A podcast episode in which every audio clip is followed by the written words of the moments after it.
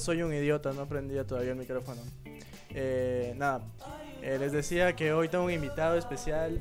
Bueno, invitados. Eh, pan de dulce. Pero va a estar aquí comandando el host de esta banda. el querido Sebastián Peralta. Un, un mejor amigo, ¿no? De Instagram.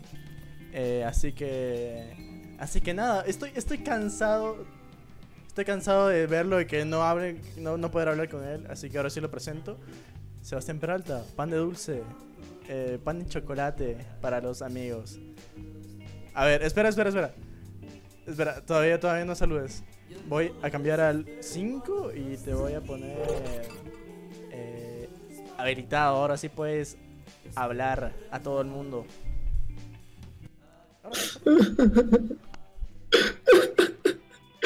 Estoy bien, ¿cómo están? ¿Cómo? ¿Cómo estáis? Este, los saludos de aquí de Guayaquil. Tengo aquí a, la banda conmigo. Techo está por ahí, Valentina está, está dormida. Está dormida. ¿Sí está, está dormida? No.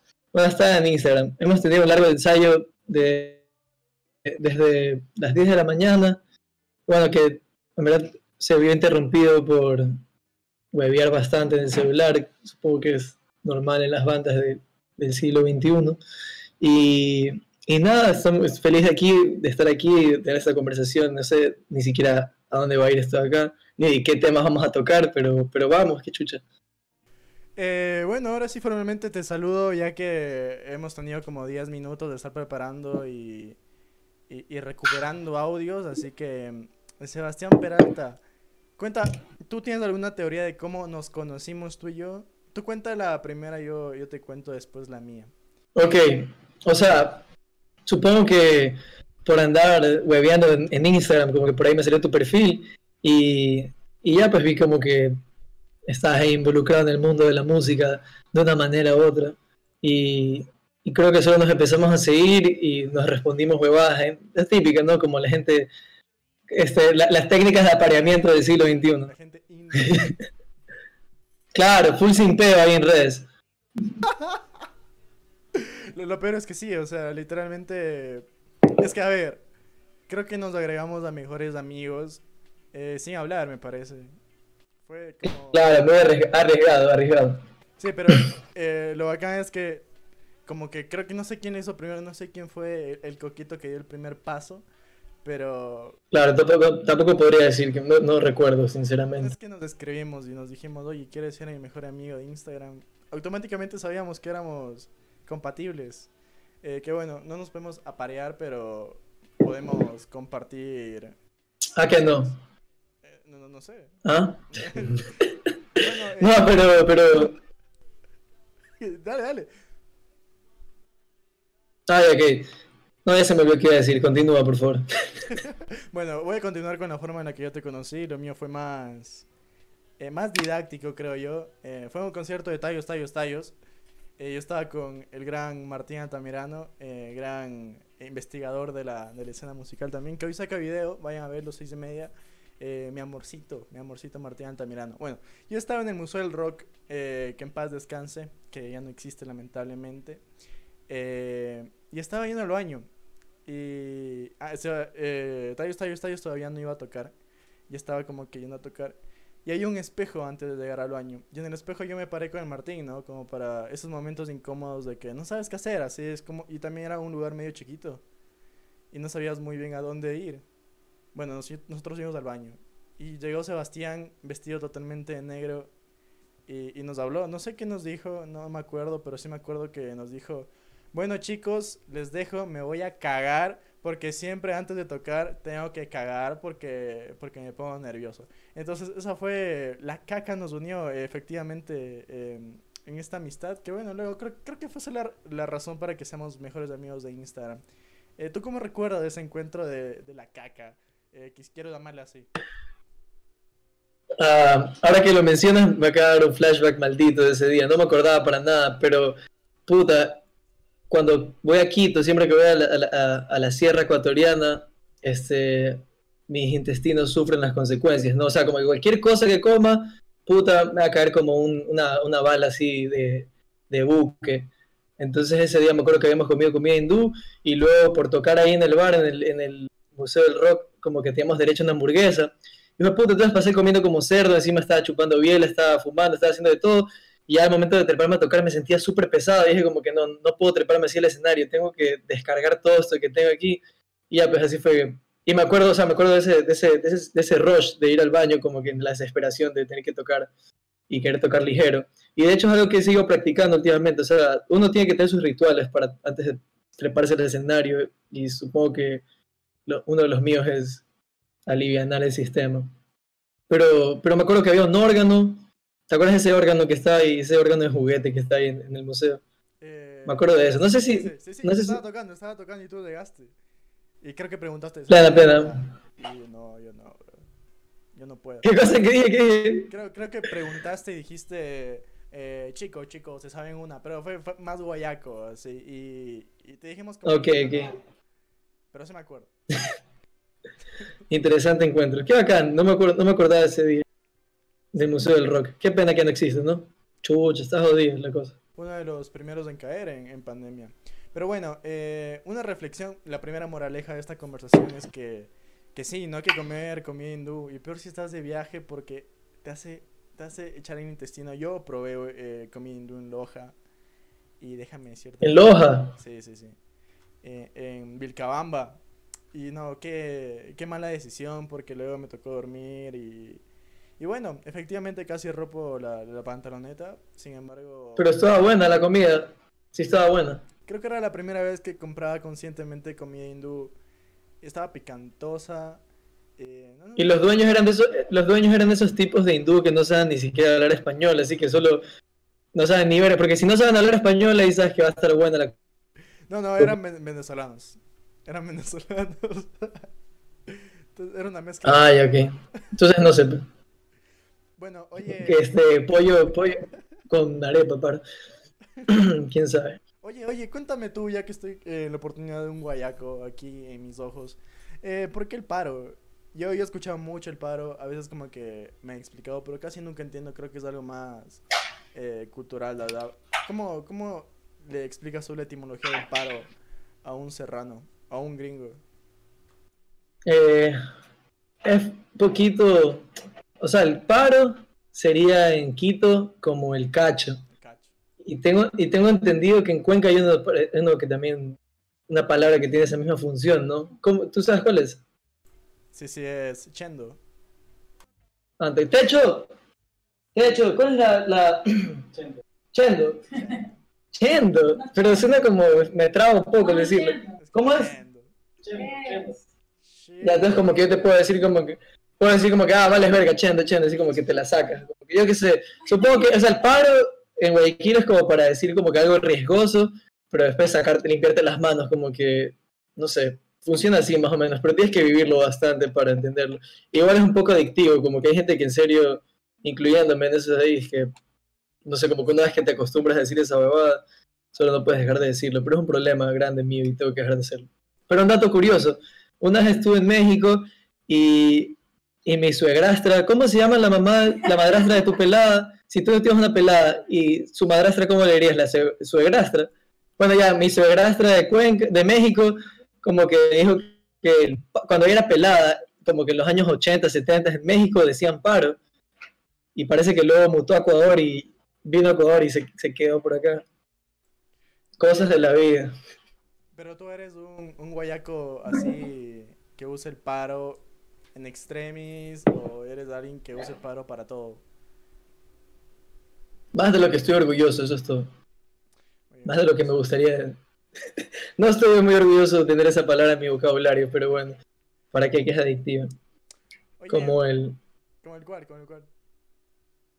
como eh, a mí me, me da full risa en Quito el pero, el pero que lo usan al final. Nunca lo entendí. Yo, yo viví en Quito cinco años y, y ya los últimos meses que estuve viviendo en Quito, como que se me quedó pe- pegado el pero. Interesante, o sea, interesante manera de ponerlo como que al final de la oración. Respeto, pero no comparto. Ahí está, el paro. Sí ves, ojalá, ya mira, cada vez, cada vez que diga paro tengo que, tengo que chupar yo. Tengo un, vino aquí que me dio, un descuento la, la, la vecina. Bueno, ya, ya dijiste, ¿no? Oye, eh, bueno, volviendo a lo hindú, eh, no sé qué Hindú. no sé qué tanta conexión tenga esto con lo que voy a preguntar, pero me escuché, bueno, no, ¿cuántos singles tienes? Bueno, singles, no, ¿cuántas canciones tienes en SoundCloud subidas? No les conté, pero son más de cinco, creo. Sí, ya las lle- llevo subiendo canciones a SoundCloud desde el 2015, creo. Me acuerdo que cuando recién vine a vivir a Guayaquil de nuevo subí una canción, un demo, pero solo son demos, no, son- no, esas no les diría canciones. La única que sería una canción, canción, las únicas dos que serían una canción, canción es una que se llama Pasta Prestada, que la hice con un pana que se llama Da- Daniel Maruri, y la otra le cambié el nombre, que es el nombre provisional que tengo para, para una canción que todavía no tiene nombre, pero que es, es uno de mis temas favoritos hechos por mí, ¿no? Bueno, Y ahí el resto solo como que son demos, ideas, y el número total no sé cuánto sea, pero deben ser unos 10. a ver, déjame once. contar, déjame contar, aquí lo tengo en la mano, tu SoundCloud. Yo le son 4, sí. A, a mí me gustó, pero bueno, eh, te pregunto, ya te pregunto ahora sí. Eh, escuché y tiene una, una, tiene una relación bastante fuerte con, con sonidos medios extranjeros. No sé, yo, yo lo sentí así, como que medio ambient, un poco ambiental con esa huevada asiática, con, no sé, sentí algo de eso, sí, sentí que estaba escuchando música de Etiopía. Eh, como que se ¿En cuál canción específicamente? Chequea mi máquina. Y, Oh, ya. y- puta, solo me acuerdo de chequear mi máquina. Pero Alto, buen tema. Ese sí lo voy a incluir en el, en el EP. eh, sí, sí, es de este, es de como, no sé, a mí me hace pensar mucho en Polígono Mayor esta canción. Fue hecha con un Casio que vale 30 dólares, así en la verga. O sea, el drum machine era un Volca, de ahí el bajo Hofner, la guitarra mi Fender de siempre, de toda la vida, y ahí el teclado es un Casio que, que lo cogí una vez de la casa de mi ex, estaba ahí botado entre unas bebadas, y como que, oye, ¿puedo llevarme este teclado a mi casa? Porque no tenía teclados, y porque me dice, sí, llévate esa bebada, yo ahí desde como el 2002. Y fue como que bueno. Y me lo llevé. El Casio. Gran teclado. Todavía lo, lo- para, para las to- primeras tocadas lo usábamos. Ahorita ya subimos de nivel y no sé qué chucha usamos. Pero ya no usamos el Casio. Ese Casio es tan barato, es tan batracio que sale para auxiliar. Pero, pero para qué que es un es una gran pieza de ingeniería humana. Nada, ¿Mm? que bueno, yo supongo que tu, tu influencia es más em, del exterior, no tan nacional. ¿De qué es influencia em, en, la, en la parte compositiva, así toda la música que haces, generalmente lo que lo que sacas de ahí en SoundCloud? Eh, o sea, lo que he sacado en SoundCloud. Ah, chuzo, no sé, es que también el problema de esas canciones en SoundCloud es que la distancia entre una y otra y la distancia en, la que grabé una canción y que grabé otra es demasiado larga. O sea, como que de así medio año. Entonces siempre estoy escuchando cosas distintas y, y entonces puede ser que por eso se sienta como un shampoo bastante porque, porque o sea, no es como, digamos, un disco que saca alguien que todas las canciones las hizo en un periodo de su vida en el que está, yo qué sé, está, lo está tocando solo una especie de música. Esto, en este caso, como que sí, tiene de todo un poco, pero, pero bueno, como que era música, o sea, muchas de las canciones que están ahí son canciones que hice cuando tenía como 15 años, entonces esa es una época en la que uno escucha full, mira tú qué coincidencia, indie, y obviamente como que indie, indie, como que indie gringo indie británico. Ya no escucho tanto eso de ahí, pero a los 15 años, puta que sí escuchaba eso de ahí, ¿no? Y era como que así, The Growlers, este, The Smiths, yo qué sé, vainas así, ¿no? Obviamente Mac Marco. Pero ¿sabes lo curioso? ¿Sabes lo curioso? ¿Qué, es curioso? que, y esto no me lo cree mucha gente, pero como que yo cuando tenía mis cancioncitas, que era todo como que batería, guitarra, todo, súper como que Mac Marquense, yo todavía no lo cachaba el man, y un día solo llega mi ñaño y me dice, oye, escucha este man así de la Johnny, bro, que hace música igualita a ti, bro, y solo puso un concierto de Mac Marco y me quedé enamoradísimo, como dije, como qué bacán, o sea, nunca había escuchado, porque, puta, pueden decir muchas cosas del man, ¿no? Como, porque ahorita ya es súper poser y es como, y también como que se ha vuelto full repetitivo, pero, pero en su momento sí fue una sí fue un artista como que puta no sé, que sí tiene un, estilo bien particular. Y obviamente como que su legado está ahí, bro, como que en todos los pelados que se visten con ropa holgada y toda la gente que le mete un nivel innecesario de chorus a sus guitarras, eso es influencia del man, creo yo. Sí, sí, sí, sí tocó, sí tocó a la gente. Y, lo admiro bastante. Oye, pero... Ojalá algún día un featuring para... Oye, entonces, debido a tu background musical, eh, ¿eres un chico triste o, o ya dejaste esa etapa en el pasado? Chuso. Sí me gustaría a veces ponerme a hacer música un poquito más fiestera, un poquito más alegre. Pero hacer música triste se, me, se da con facilidad. O sea, como que hacer una canción tristona puta, si te me dices, hagamos ahorita una canción triste, como que siento que sería una tarea muy fácil para mí. Entonces, como que cambiar un poquito eso de ahí, si es algo, si es algo, una comodidad que quiero romper un poco, porque caigo mucho en, en solo ponerme triste, porque así como la depresión, la depresión a veces es un poquito cómoda, así estar un día entero botando tu cama, como que sintiente súper triste y suicida, pero es un estado que igual hay que salir en algún momento. Pero no sé, siempre depende de la época, como que hay momentos, hay meses en mi vida en los que me considero una persona súper feliz y otros meses en los que estoy medio tristón, entonces dependiendo de eso también. Pero me gustaría igual manejar las dos cosas, no quisiera ser un man que solo tiene música triste o un man que solo tiene música feliz, porque yo la plena que cuando estoy feliz soy demasiado feliz y cuando estoy triste soy demasiado triste, entonces ¿por qué no incluir esos dos paquetes ahí en, en lo que voy a presentar musicalmente, no?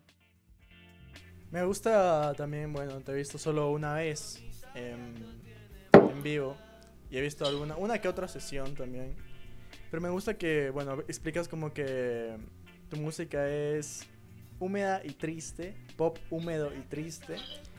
Pero es contradictorio porque tienes estos puentes entre canciones en las que no sé cómo lo consideras tú, yo creo que es un stand-up total, así como es ir a un show de alguien que te cuenta chistes o te cuenta cualquier huevada que ve ahí frente al escenario. ¿Cómo se te ocurre ese ¿Cómo le llamas tú? Yo le llamo performance. No sé, ¿cómo le, cómo le consideras tú? Inseguridad. o sea, nació, nació, nació de una inseguridad, ¿no?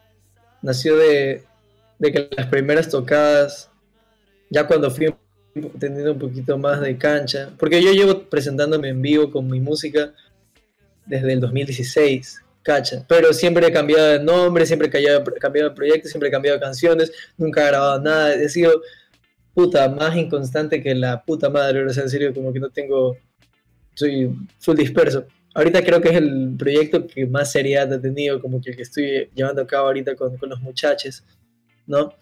Pero, pero ese stand-up de ahí, digamos, como por decirle así, ese, ese, ese, break que se da entre canciones para hablar bastante, tener ese espacio humano, así como que de hablar con la gente directamente, nunca fue planeado en ningún momento. Y es más, la otra vez tocamos aquí en Guayaquil y, y no me sentía tan bien emocionalmente, estaba como un poco bajoneado y no existió ese momento. Solo no, solo no se dio para nada porque solo fue como que tocamos una canción, decía dos cosas chiquitas y seguíamos a la canción, porque no estaba como que, no me sentía con ganas de hacerlo. Entonces no es que algo que, nunca quisiera que planea como que ella, entre esta canción y esta canción voy a contar esto, entre esta canción, como que más que nada lo que siento en ese momento y, gracias a Dios como que ya pues todo la gente lo puede tripear y algunas personas se pueden reír si es que va a tener un tinte así como que medio de humor. Pero, pero sí, es algo que sea naturalmente, no es algo que siempre quiero que sea naturalmente, nunca quiero que sea, nunca quisiera planear un chiste ni nada, porque yo en general sí paso haciendo chistes y hablando huevadas y media, es como mi, mi don, ¿no? Pero, pero si no, siento, si no quiero hacerlo, no lo voy a hacer, solo voy a tocar música. Y ya. ¿Recuerdas, no sé, alguna tocada en la que los chistes se te fueron de más? Y la gente como que se cabrea ah. o algo. Pucha. ¿Cuándo fue? Este. Creo que la que tuvimos un día anterior en Tumbaco. Porque cuando fuimos aquí, ahorita fuimos dos tocadas, ¿no? Hicimos Tumbaco y después Quito. Pueden ver la de Tumbaco. Y en esa de ahí como que no habíamos ensayado ni verga. Entonces, hubieron bastantísimos errores técnicos Y ya, pues fue solo como que me salté a hablar demasiadas cosas entre canciones porque encima se nos, se nos, se nos, dejaba, nos, nos dejaba funcionar la maquinita, el drum machine que teníamos. Y ya pues tocaba, había que, había que rellenar el espacio porque yo he visto a esas bandas que tienen como que esos problemas técnicos y solo se quedan fríos todos. Y, y puta, de hecho una vez nos pasó con Tallos tocando en Cuenca. Y, y ya pues estábamos tocando solo Aldo, Sabi y yo. No, no fuimos con baterista. Y este man de Aldo se le quedó la, se le quedó el cargador del laptop en, el hotel. y estábamos tocando con pistas que salían de la laptop.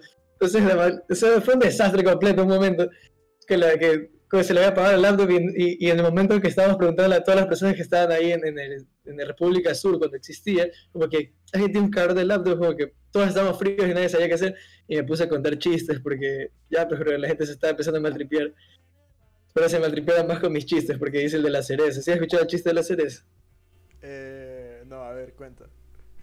A ver, una cereza se va al espejo y dice, ¿qué dice la cereza cuando se va al espejo? Cereza. Cereza yo. Pues se me están puteando atrás por hacer Nadie le gusta ese chiste. No, es el único chiste que me sé. Pero bueno, eso pasó una vez. Igual no era mi deber, porque yo no estaba, yo en Talles no era frontman, entonces no tenía por qué haber tomado ese papel de ahí, solo era el bajista. Y tú sabes que en República Sur los bajistas siempre los ponen detrás del poste ese de verga que hay. Es verdad, loco. ¿Por qué? O sea, ¿qué sentías cuando estaba detrás de ese poste? O sea, no sé, yo le pregunté a Techo, oye, tú le tocaste República Sur más veces de los que mis dedos pueden contarles. Y me dice, sí, obviamente, toqué demasiadas veces. Como que también te ponían detrás del poste. Como que sí, también ponía detrás del poste. Es que el bajista lo van a poner detrás del poste, pues. es, es, la ley, es, la ley natural. Pero bueno. Oye, oye, eh, así pasa. Aldo me contaba, eh, la, la, otra vez de tú aquí invitado el domingo, me contaba eh, un concierto que tuvo con Hombre Pez en Guayaquil, Tallos, Tallos, Tallos. ¿Tú estuviste en ese concierto? En el que dieron mala dirección del lugar. Ah, bro, que fueron literalmente. Bro, ese concierto fue una cagada, bro. Literalmente nos vio el staff, el sonidista y dos familias que estaban paseando por ese parque casualmente. Porque es un parque del hijo de puta Guayaquil, pero es un parque que no va muchas personas. Y entonces, no sé, pues también como que pasaba gente y, como que quería ver, pero bueno, no era tanto... O sea, pero fue pésima comunicación, porque después de unos meses tocamos en ese parque de nuevo con Los Corrientes y con otra banda, pero esa vez sí fue bien comunicado, porque lo que sucede es que la U de Artes aquí en Guayaquil tiene dos, o sea, tiene dos espacios, o sea, está como que la matriz original, que es la que está en el frente de Malecón, y ahí está la... Y ahí como que en el sur de Guayaquil, por el, enfrente del estadio, justo al frente del estadio de Melec, en el parque no sé qué, no me acuerdo cómo se llama el parque, este, está la otra, ¿ya? Y todo el mundo fue a, a, a, la U de Artes del centro, del centro Malecón. Y todo el mundo llegó allá y dijo, preguntó como que, oye, ¿qué chucha le ha tocado? ¿Dónde es? ¿Dónde es? Como que, no, bro, estamos aquí por el estadio de Melec. Y entonces como que la gente, ah, fue Y nadie vino. O sea, literalmente fue un desastre. O sea, yo le pasé bacán igual, como que fue divertido tocar ahí, pero pero a veces toca tocar enfrente del staff y el sonido. es parte del crecimiento de todo músico. Oye, pero Aldo y Xavi te contaron qué pasó después de ese concierto. ¿Qué pasó después de ese concierto? Yo no me acuerdo. Yo me acuerdo que Recién estaba empezando a salir con mi novia de esa época y solo fui a simpiar durísimo después del concierto. O sea, yo solo quería como que ya hay que sacar esta y me quiero ir. Y solo me fui, cogí un taxi y me largué. Pero no sé, no, no sé qué chucha habrá pasado con los tallos después de eso. ¿Qué hicieron? ¿Qué, les, qué pasó? Nada, me contaron que primero se fueron a una heladería a, tomar helado. Y luego un multimillonario les llamó, loco. Y les llevó a su mansión. Y esa noche terminó. ¡Ah! Yo sí lo conozco ese man. Bueno, ¿qué pasó? ¿Qué pasó? Puedes abrir una DAE porque no, dieron, no dio nombre, Daldo. Bueno, el punto es que este multimillonario eh, los, quería llevar a Miami a grabar. Eh, pero no salió, se, se, hizo loco. ¿Tú qué? qué, Puro, ese, man, ese man es puro. O sea, no te voy a decir el nombre porque, bueno, si quise dar el nombre, no voy, a ser, no voy a ser yo el canalla que lo diga, pero yo sé quién es perfectamente. Yo, de hecho, una vez fui a, en el mes de, de noviembre, diciembre, fui a llamear, a, fui, me invitaron a un llama a la casa de ese man, fui con mi ñaño, que mi ñaño lo conoce, es amigo de mi viejo, un man de como treinta y pico, casi cuarenta, mi viejo es amigo del man, y, y el man tiene un estudio, puta, niñadísimo, su casa, bro, parece Jurassic Park, bro, o sea, le decimos Jurassic Park porque tú cuando entras a esa base sientes que estás, es una casa en, en San Borondón que no es una, no es una, dentro de una ciudadela, de un conjunto, sino que es un espacio gigante que parecen canchas de golf. Tú entras allá, en la entrada como que hay no sé cuántos mil BMWs, otros carros aniñadísimos, y tú llegas al estudio, y es una cosa así con paredes de madera hermosa, puta, todos los equipos así top, tiene hasta un barcito, bro, y pura gente así que te está sirviendo trago. Supuestamente mi ñaño me contó que una vez fue y en el piano de cola, porque tiene un piano de cola, obviamente, había como que una montaña de coca así. un, un lugar bien, o sea, un lugar bien divertido para ir, no te voy a mentir, como que yo solo fui una vez y, y la pasé, la pasé bomba, o sea, como que chupé, toqué, tocamos hasta como las 3 de la mañana, pero ese man es como, ese man de ahí full, pura boca, bro, como que yo también, a mí también me, me, o sea, cuando me vio tocar, es como que, oye, tocas vacancísimo, que la vaina es como que le dije como que, sí, ya déjame grabar aquí, man, sí, sí, sí, donde luego a la hora de la hora no pasó nada. Entonces, no crean a los falsetes. No crean, no crean todo lo que pasa en Guayaquil. Oye, ¿cómo le conoces a, a Valentina y al techo? A Valentina, bueno, a Valentina la conocí. Valentina, ¿cómo nos conocí? Oye, ¿en que se abrazan ahí? ¿Qué? ¿Quieren, ¿quieren saludar? ¿Qué pasó? Están ahí. Ella, ¿por qué? ¿Estás, ¿Qué estás Estaba escuchando a Camilo. ¿Está, ¿Qué asco? ¿Estás escuchando a Qué asco. Camilo? Muy bien. No, es verdad. O sea, puede ser. ¿Estás escuchando a Pero si Camilo? tú quieres. Ya que están ahí, como, ¿Cómo ¿cómo, cómo se conocieron? ¿Cómo nos conocimos? Un debate. ¿Cómo nos conocieron. Nos conocimos en una fiesta en la casa de Leonardo. Ah, ya, sí, sí. Nos, ¿En en casa de quién? De Leonardo. Sí. Estábamos en la casa de un amigo y, y estábamos en la verga y bueno, apareció Valentina y Valentina solo me empezó a contar sus sueños de cómo quería ser una niña indie. Pero...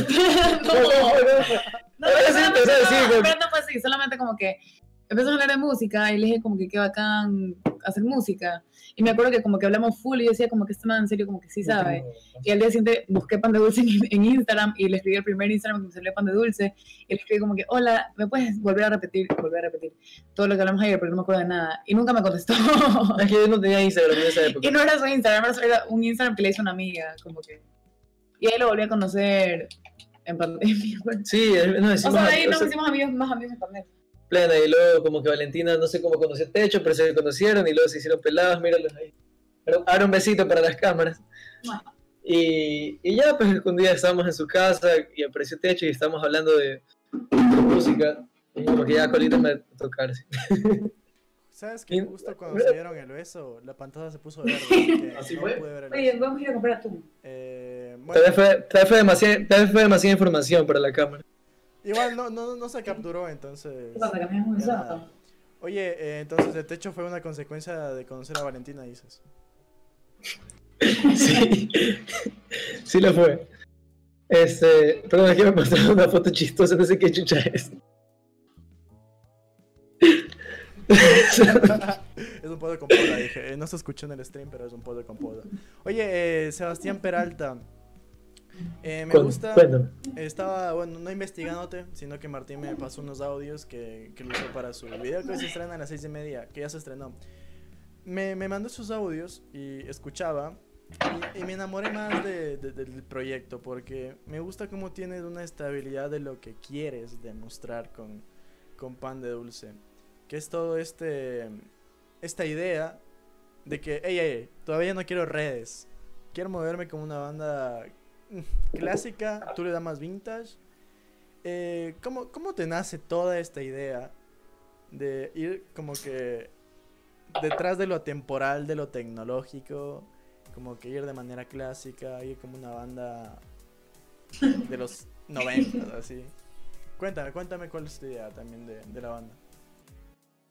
Este, bueno, esta idea nació más que nada porque, bueno, la idea deja explicar un poquito más, como que para los que... ¿Al- ¿Alguien nos está viendo? bueno, en fin. Hola, 13 personas, ¿cómo les va? Bueno, entonces lo que sucede es esto aquí. Este, teníamos la, tenemos la banda, ¿no? Estamos tocando, estamos haciendo música y, y las canciones en verdad ya están listas. ya están listas para, para, para, grabar, para hacer tomas finales en el estudio, digamos, sacar un EP, sacar un disco, sacar como lo que tú quieras llamar, ¿no? Pero, pero siento que todavía no hay disorgencia de, de, de al comienzo cuando recién empezamos todo el tema con Techo y con Valentina, así fue como que ya, ya, grabamos cualquier verga, subámosla a Spotify y puta, mandémosela al Guji para que le haga un review, yo qué sé. Pero, pero con el tiempo, ese, ese, toda esa, esa ansiedad se fue calmando full y creo que fue gracias a las tocadas en vivo, como que, o sea, las tocadas en vivo nos hicieron entender eh, lo bacán que, que, es este tema de, compartir música en ese momento y que sea algo que solo puedes vivir ahí, porque la música es eso, la música es estar en ese lugar, estar presente. Tú no puedes estar tocando un instrumento y estar pensando en que, chucha, mañana me tengo que levantar a las 7 o tengo que pagar la luz. O, o sea, si tú vas a hacer música, tienes que estar ahí. Y así mismo con, con, ejecutarla y, mostrársela a las personas. Eso por un lado. Y por otro lado, también desde un punto de vista más, este, no quiero decir la palabra marquetero, pero un punto de vista un poquito de cómo movernos así y cómo darnos a conocer. Siento que todo el mundo hace la misma verga, es como que, bueno, vamos a hacer una sesión de fotos, lo vamos a hacer una, lo vamos a sacar un single y lo vamos a sacar el EP. Y todo el mundo hace esa, todo el mundo hace esa huevada, o sea, todo el mundo a nivel global eh, ya como que adoptó ese molde, esa fórmula, y me parece que, que, es una manera de, de, volar full la música de uno mismo, como que siento que le quita full valor, porque nadie va a querer escuchar una canción, un EP de alguien que tal vez no. Bueno, no es que nadie, o sea, depende también qué tan buena sea la canción, ¿no? Porque si es que tuvieron esas fórmulas, porque vivimos en una sociedad, ¿no? Pero bueno, yo cacho, yo cacho que, yo cacho que en cuanto a cómo yo quiero presentar mi música a las personas, sí quisiera que, que la gente tenga un poquito más de, una relación un poquito más íntima con la canción antes de que la puedan escuchar cuántas veces le dé la puta gana en, una, streaming, ¿no? O sea, porque si yo subo, o sea, en, una plataforma de streaming, si yo subo algo ahorita, lo puedes escuchar y todas las veces que quieras, pero las tocadas en vivo es el conjunto de canciones y algo más, o sea, como la experiencia, ¿no? Y, y, ya eventualmente subiremos algo. No es, que, no es que vamos a pasar toda la vida sin subir cosas a Spotify, pero por el momento, la plata que ni siquiera sé cómo chucha subir música a Spotify, no me interesa tampoco. Pero algún día, los, algún día eh, descubriré cómo hacerlo y será por mis méritos y no por una falsa disquera que te promete el, el oro y solo Uy. te sube media bebada, te sube, te sube las cosas a la plataforma y luego desaparecen de la faz de la tierra. en Guayaquil hay algunos casos. Pero bueno, no quiero, poner, no quiero meter leña al fuego. En fin, algún día tendrán la música eh, eh, online, por el momento vayan a las tocadas que son bien bioseguras y disfruten la música presencial que es como Dios manda, ¿no? Eh, podría responder con un ok boomer así eh, seco, porque es una... Yo soy súper yo soy super boomer, lo perdón, en serio, que me soy demasiado boomer. Sí, pero es una estrategia bastante clásica, creo que te lo dije antes de hacerte la pregunta. ¿De qué, de qué modelo eh, tomas esta, esta ruta que quieres, que quieres tomar? Eh, ¿O no tomas de ninguno? ¿De tienes algún ejemplo? O sea, sorry que me dio un gas. Siempre de pelado me encantaba ver documentales y películas sobre, yo qué sé, los Beatles, los Rolling Stones, como que todas esas bandas así de, del pasado, ¿no? Y, me, ¿sabes? Peladito me encantaba ver las historias de las bandas, de cómo, de cómo se sacaban la puta de gira. O sea, cómo se pegaban las giras malditas, porque era la única manera de darse a conocer la única manera de que yo me recupere, la única manera de, de, de, de, que la gente se, cache quiénes son, porque en esa época podías, pueden estar en una revista, lo que sea, pero no, no, si no tenías su vinilo, su disco, no sabías nada de ellos. Y yo creo que, o sea, eso siempre me pareció súper emocionante desde pelado, como que ver ese tema de viajar y tocar en todos lados. Y más o menos como que estamos, no te diría que estamos replicando esa fórmula, porque igual también desaprovechar las herramientas que existen en día sería, sería una pendejada. O sea, hay que aprovechar las herramientas que existen para difundir. Pero, pero creo que la gente va a tener más compromiso con las canciones si es que las escucha primero en vivo. O, y ni siquiera tanto con las canciones, ¿sabes? Como que más que nada con, lo que la banda quiere dar, ¿no? o sea, lo que queremos que la gente sienta en vivo, yo qué sé.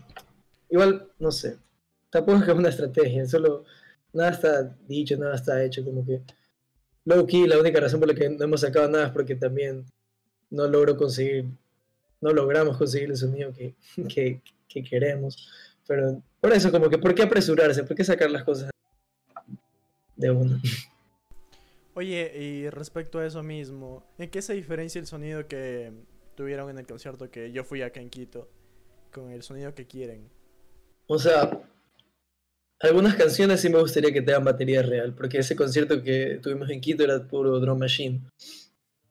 ¿No? Entonces me gustaría que.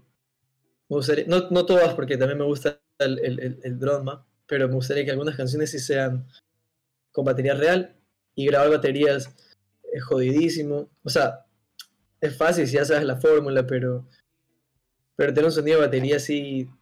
Respeto. Sí, requiere demasiadas cosas, como que, que, que estamos igual trabajando. O sea, yo estoy viendo cómo chucha lo consigo. Y es emocionante, ¿no? Encontrar el sonido propio. Y ahí como que curar un poquito más las cosas, como que igual ahí este día estábamos como que con los equipos que, que habían, pero, pero sí me gustaría como que, que cada cosa tenga su sonido único y, y no sé, como que tenga un sonido que sea un poquito revival de, de lo vintage. A mí me gusta full la música Motown, la música setentera, sí, la música sesentera de, de Motown, así Steve Wonder, Marvin Gaye, todos esos manes. Y ese sonido particularmente me gusta mucho pero es jodidísimo de conseguir hoy en día en esta época digital, ¿no? Boomer de nuevo, el boomer ataca de nuevo. Esconden a sus hijos, el boomer está suelto. Oye, Sebastián, eh, tal vez puedes traer al techo un ratito solo para hacer una pregunta respecto a ese tema, igual. Sí, techo, ven. Pregunta. Eh, Sebastián me cuenta esta, esta, esta, estrategia, la estrategia. Eh, ayer en calma, ayer sin deadlines, ayer despacio. Y tú tienes este background de Lola Um, también eres un, músico que, no sé, está en demás bandas y todo. ¿Cómo, ¿Cómo hacer esta comparativa de estar en diferentes estrategias? Así como que una en la que tienes un deadline e igual estás con amigos, en la que estás como que, no sé si llamarle desesperación, y luego cambiar a una banda en la que estás más ligero, pero igual tienes que presentar un producto bacán. ¿Cómo, cómo evalúas tú eso? O sea, me, me, me gusta y siento que o sea, yo de naturaleza tampoco soy un man que me puedo relajar demasiado. O sea, como estoy en esta dinámica de deadlines y ahorita recién me gradué, o sea, conozco esa presión y sé que las cosas a veces con esa presión salen, o sea, son necesarias. Esa presión es demasiado necesaria. Pero justamente también por lo que he vivido, eh, creo que eh, me gusta como respetar el espacio que Sebastián quiere y, y quiero como divertirme ahora estando con él y con Valentina tocando. Eh, entonces siempre voy a empujar un poco para que las cosas se den lo más pronto, eh, pero también voy a respetar eh, el, el, tomar, el tomarlo con calma. No sé si eso como que da sentido, pero no voy a dejar que las cosas se le targuen tanto tampoco. Nada, porque si fuera por mí, Sacamos el EP cuando ya estemos en cierre. Brother, este man tiene, o sea, ha hecho música desde 2015, así. Empezó desde ya... antes, puta, desde que tengo 8 años hago canciones. No man nunca ha sacado nada, es como que tengo que presionar para que esas cosas pasen, pero, pero también no quiero como en serio trabajar tanto como así como deadlines inmediatos, porque también corta full el espíritu de algunas otras cosas. Igual también esta época tampoco te lo permite porque cacha que todo es tan incierto, todo es tan. Puta, no sé, mañana. Puede pasar. mañana no sabemos qué mierda va a pasar. Y, y, entonces, como que uno va también caminando con full cautela, ¿no? ¿Qué chucha suena así? Un gato. No, es niña que está practicando trompeta. No, no sé, pero está. ¿Sí escucha? ¿Qué escuchas? Parece que en el baño. Qué verga, es que mi niña está aprendiendo a tocar trompeta, pero toca horrible. Cara de verga. No, es que, o sea, es que es un instrumento jodido, no es que, o sea, te un año en tocar bien esa huevada. Es jodidísimo ese instrumento. Oye, sí, bro. ¿Has tocado trompeta? O sea, yo diría que más. Es Más, demasiado bueno, o sea, para, para, para, para practicar y que no suene como. O sea, es, el, mierda. es el, un- el instrumento más jodido, según yo. Sí. Es un- o sea, puta, bro. Yo intenté tocar cuando recién la compró, intenté tocar una semana. O sea, solo soplar a través de la trompeta te puede llevar así de... Mira, tenemos esta, esta. ¿Quieres que sople la caracola mágica? A ver, dale, dale. Yo no quiero ver. No, La presión, ¿no? No me sale.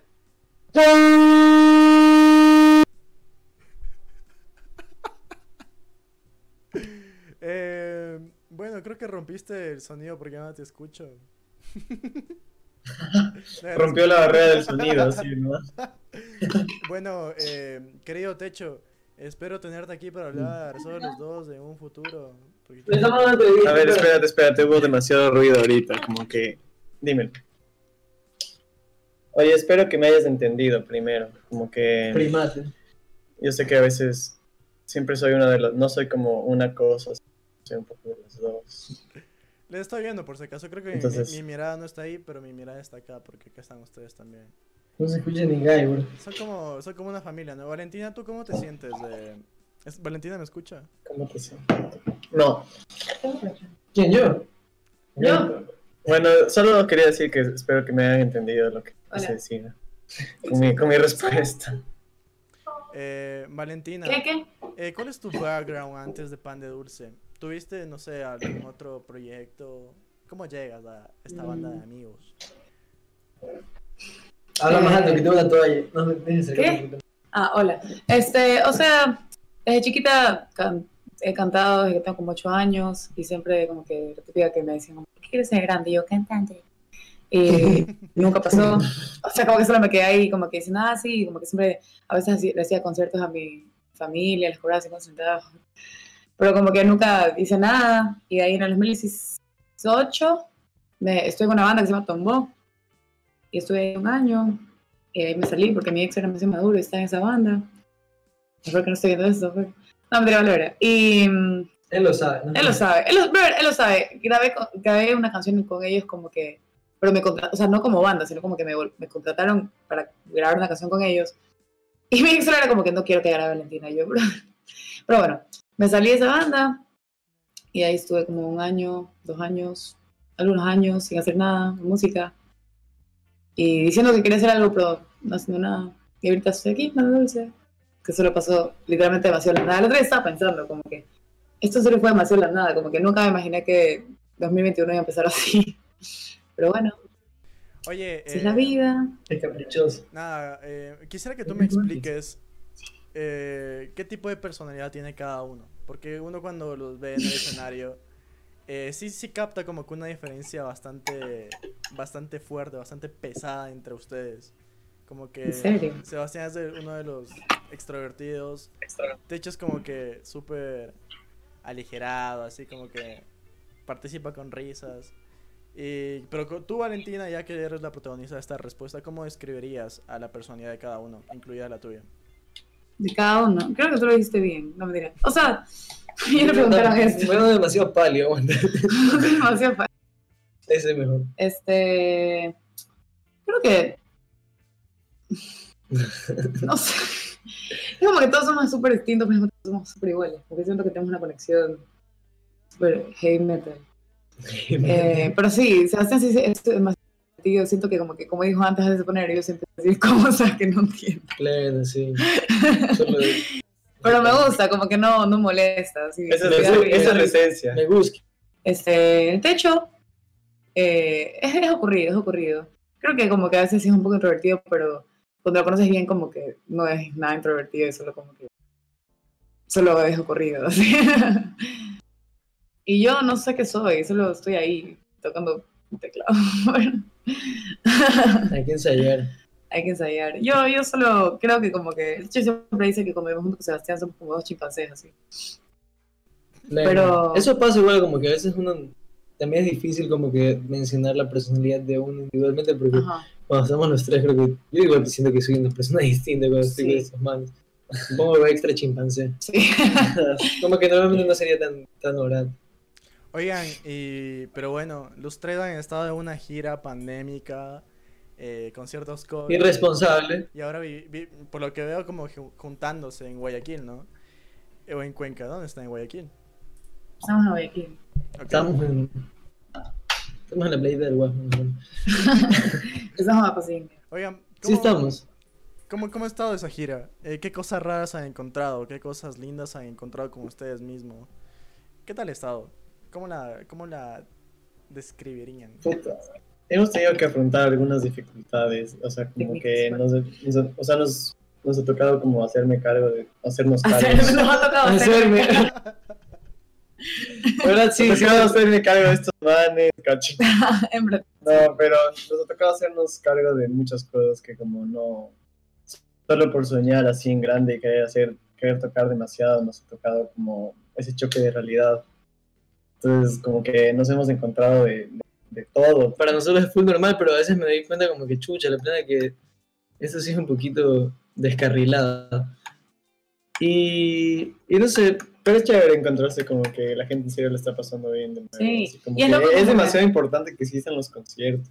Sí. sí. Bro, la sí. gente, la gente como que se siente demasiado bien. O sea, y para mí es demasiado loco como que la gente que apuesta por nosotros sin haberlos escuchado, sin habernos escuchado. Ajá, Porque hay gente que- que... solo pagó 7 dólares para un concierto para escucharnos y nunca subía, y ni siquiera sabe que chucha es pan de dulce. Así. Y salieron decepcionados. Me leí. Sí. Sí salieron. Sí, sale. Llorando. pues. Techo, tú mencionabas... Pidieron, pidieron reembolso, pidieron reembolso.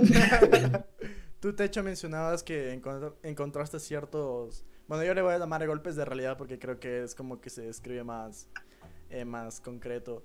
¿Qué fueron específicamente esas cosas que encontraste eh, en el camino que te dijeron, chucha, no voy a poder tan fácil? un O sea, como cagado"? que aquí organizamos un concierto de la nada. O sea, casi todo nos ha tocado hacer de la nada. Así como que llegar al lugar, alistar todas las cosas, eh, armar así todo, hacer prueba de sonido nosotros mismos. Todas esas cosas son súper pesadas en realidad. Que, o sea, yo te digo que te voy a ser sincero, como que yo, o sea, como que estaba tocando con, con bandas como súper grandes en realidad. Ah. como que Oh. con la Ah, máquina venía de tocar con, venía to- de tocar con la máquina que era como puta llegabas a un hotel buenazo hacías una prueba de sonido de una hora pero te montaban todo en serio solo como que tenías que estar tocando una cuerda así para hacer prueba de sonido una hora después revisabas todos los, todas las canciones pero ahora es como que nos tocó a nosotros mismos ver cómo, cómo conseguíamos las cosas para sonar eh, cablear nosotros mismos todo, estar como moviendo eh, todos los equipos para que la siguiente banda pueda venir a tocar.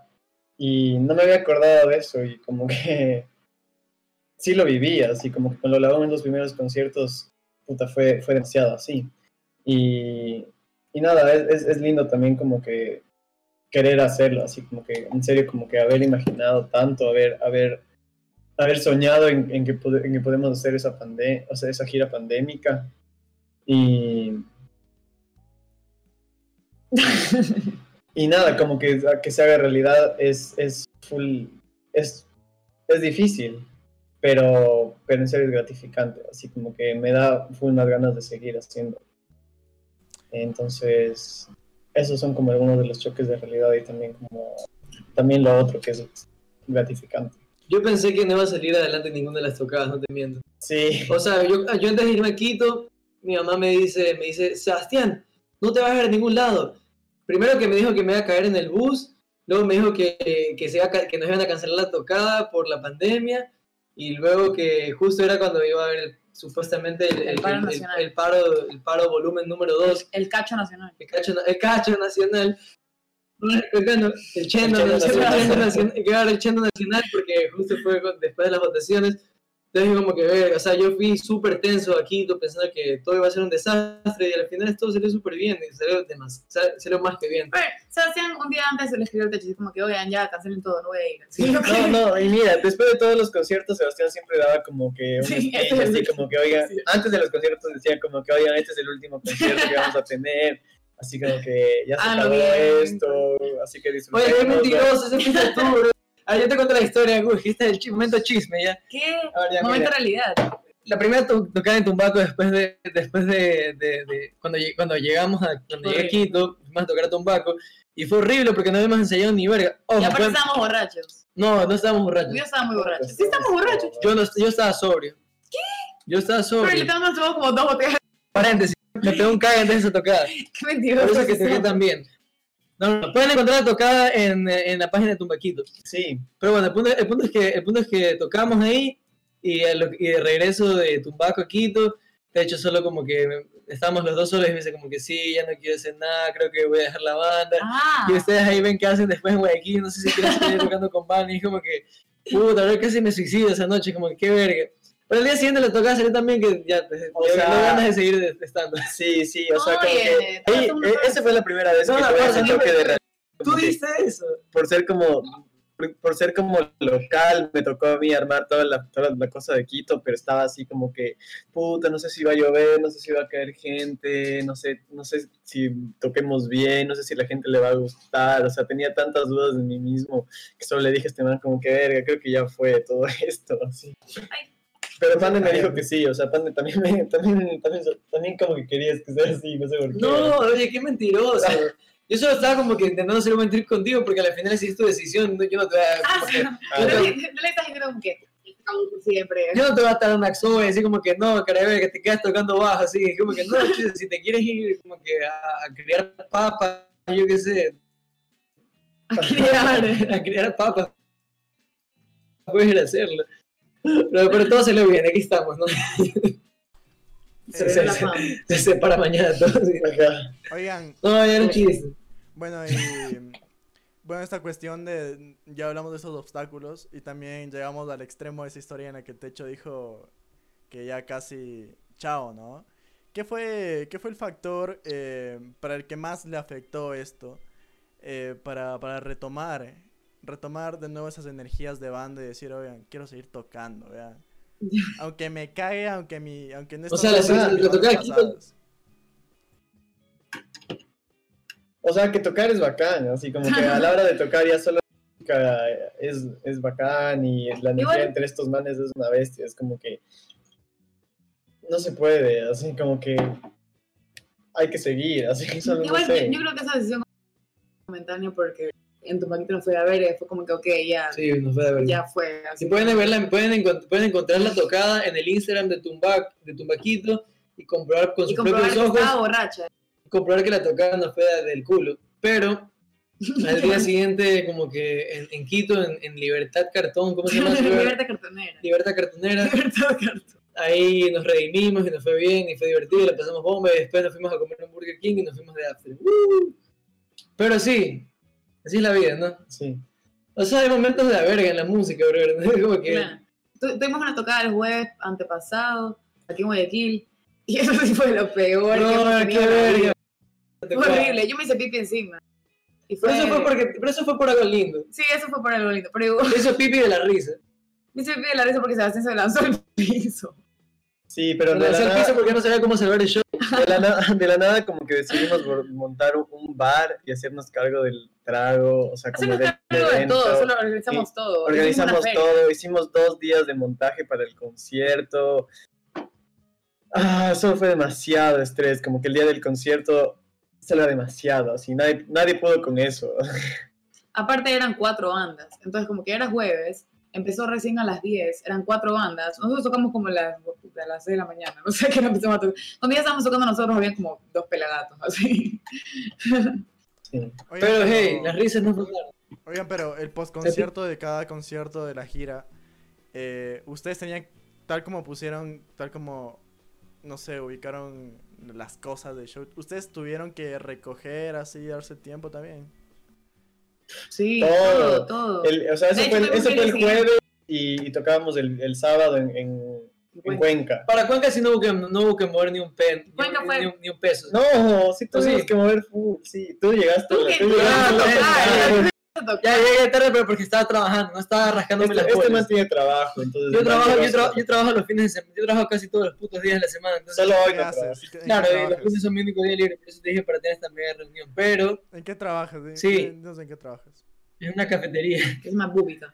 Hago, hago, soy barista. ¿Ustedes en qué Barista trabajan? de noche ¿Qué hacen ¿Qué? aparte de la música? O sea, de ley hacen algo más. ¿Qué hacen ustedes? Yo,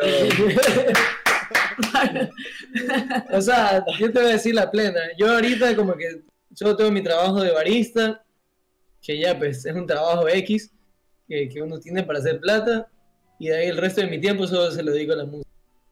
De ahí techo, Pero, pero igual tu trabajo sí te consume full tiempo. o sea, tiempo, pero no es lo mismo un trabajo que te consuma tiempo que te, te consuma tiempo y energía, porque es un trabajo mecánico en el que tú solo tienes, o sea, yo solo estoy ahí haciendo café como la verga todo el día, pero no es como un trabajo de oficina en el que, digamos, si trabajas en una agencia de publicidad, tienes que estar como que usando tu mente. Yo solo estoy usando mi cuerpo, no estoy maquinando tantas cosas. Claro. Entonces mi mente la uso para planear mi vida musical posterior una vez que salga- claro, una vez que termine mi trabajo de verga. Pero de ahí, ese es mi lado, o sea, como que yo ahorita solo me estoy dedicando a la música, nada más. El trabajo solo es para tener el básico ahí para el fin de mes. Yo. Plena. Y ahí no sé si hay- alguno quiere hablar de su vida, Yo no tengo trabajo. si es triggering. estamos buscando trabajo, chicos. Así que si Ya, alguien consiguen aquí un nos puede trabajo. ayudar, o Por favor, por favor, los que estén viendo, estamos chidos y necesitamos irnos de gira. ¿A dónde nos queremos ir de gira? A México. A México. Nos queremos ir a México, porque a México les vale verga el virus, entonces vamos a hacer una gira internacional ahí. Oigan, Solo- eh, Por si acaso, a nadie, a nadie, a nadie le ha dado COVID. Oye, Bien. sí, después de, ton- después de tanta gira y tanta huevada, me hice la prueba y salí negativo. ok, Así oigan, que, eh, aquí preguntan, ¿cómo preparar una gira pandémica? ¿Es recomendable hacerlo? eh, depende. Yo te puedo dar unos tips. A ver. Estoy borracho, perdón. Este, tip, tip número uno. No está borracho. Tip número uno. No, ¿no? no lo hagas. Tip número Gracias por conectarte. Tip número uno, este, este, busca otro, otro, otra, otro, otro hobby, otro oficio. Tip número dos, este, Eso es todo. hazlo en lugares pequeños, pero que sean al, al aire libre. Este, tip número 3, no pongas la ubicación en el evento porque te pueden caer los pacos. Ajá. Tip número 4, este, intenta recargarte de todos los factores, porque así vas a ganar billetes, y que lo que quieres hacer es ganar billetes.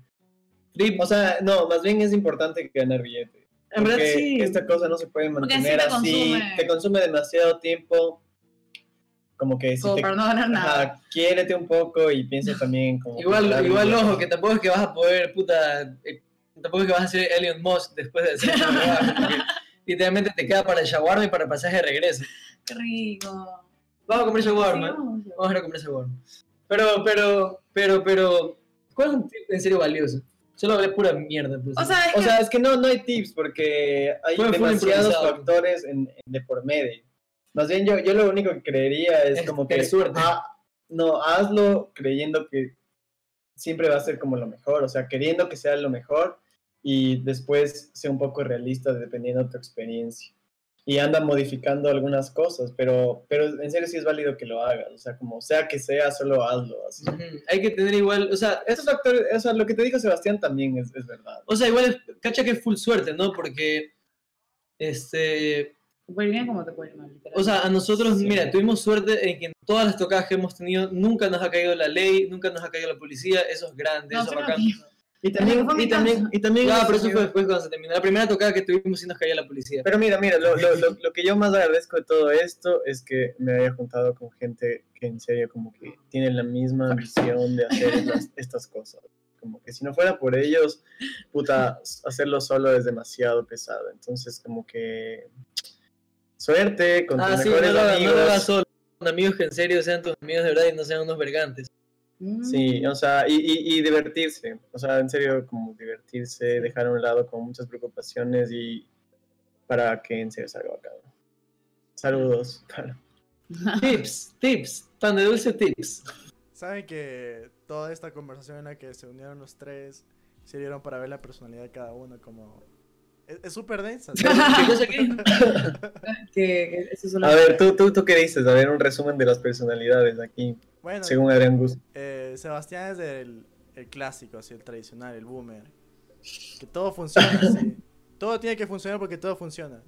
Eh, Techo es como que el, el señor experimentado, el cuidadoso. Eh, Porque toca con El grandes bandas. el señor, dice- el señor ocupado, no. No, igual también les escribo porque le- les, conozco, sí. Aunque el techo no me sigue en Instagram. Qué. Mm, qué raro. Y sí, una- y las páginas que A mí sigue tampoco, a mí tampoco. Qué chucha. a Instagram a buscar. Me ganó un seguidor, bueno. Y bueno, a Valentina no la conozco, la verdad. Así que... Pero ¿qué puedes asumir de ella? em, no sé, que, que, que puede tener energía al máximo en un segundo, pero en otro segundo como que tirar toda, no sé. Pienso eso, no sé. Es que soy Géminis. O sea, no paro, pero. Em, Acertado. Nada, llevamos una hora, eh, ya, ya me pasé, pero estuvo, estuvo linda la conversación, estuvo lindo ver a los tres. Honestamente, personalmente, no les estoy viendo la cámara acá, pero estoy viéndoles eh, la cara. Eh, solo sientan eso. Eh, quería decirles que yo les tengo bastante fe, me, me parece como que una banda con mucho estilo adolescente. Aunque sé que el techo ya lo definió y dijo que está cagado, pero creo que también Sebastián tiene muy claro lo que quiere hacer y cómo se encaminan los tres. Y creo que Valentina le da todo ese estirazo al, al proyecto. Nada, quería, quería proponerles que le digan algo a, a, a su gente. Que, puta, fui a, fui a ese festival de Quito, ese festivalito de Quito, y todo el mundo, venimos a ver a Pan de Dulce, así, todo el mundo. Eso estuvo, estuvo bueno. ¿Qué? Eh, pero ¿Cuál? bueno. ¿Qué cosa? ¿Qué cosa? ¿Qué dijo? No le escuché ni ver. ¿Qué Liberty? bueno, ya solo díganle algo a la gente eh, en signo de esperanza, porque hablamos de muchos obstáculos de mierda, así que díganle algo de esperanza. Sin esperanza. Signo de esperanza número hay esperanza. Signo de esperanza número uno. Este, siempre intenten tener una buena relación con sus seres cercanos. Porque eso les va a dar paz interna. Eso no se va. Eso es todo. Si tienes un miembro de tu círculo interno de amigos, de familia, con el que tienes un tema sin resolver, resuélvelo. Porque eso es un pesar que te va a acompañar toda la vida. no tiene nada que ver con eso. nadie. No, sin esperanza solamente hagan lo que les gusta y ya. Vean la fuga en piedra abajo del puente, vale verga, no vayan a la universidad, droguense horrible hasta que no les quede ni una sola neurona y, y, y suicídense si se burlan de la vida. Y si se, van, y si se van a suicidar, no se suiciden de la manera tradicional. Métanse a la selva amazónica a buscar el tesoro.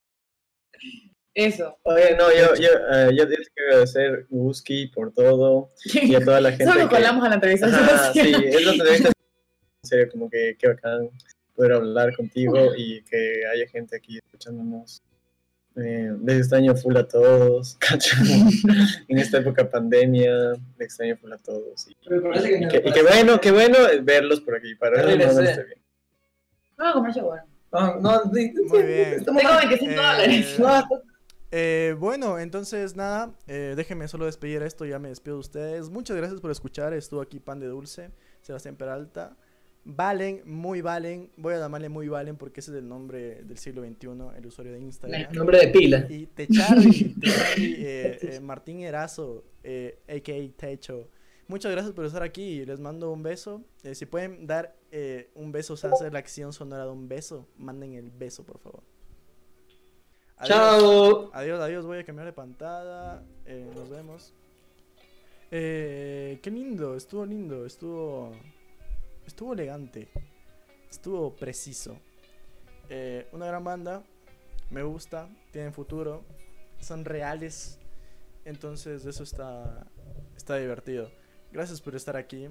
Gracias a todos. Esto se va a subir a YouTube luego y a Spotify. Gracias por estar aquí. eh, no tengo nada más que decir. Eh, la próxima, el próximo miércoles, bueno, este miércoles, viene Arturo Iturralde, mi mejor amigo. No mentira. eh, así que sí, viene Arturo Iturralde el miércoles, así que quédense.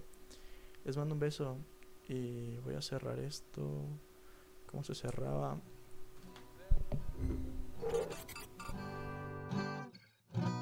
Mi perro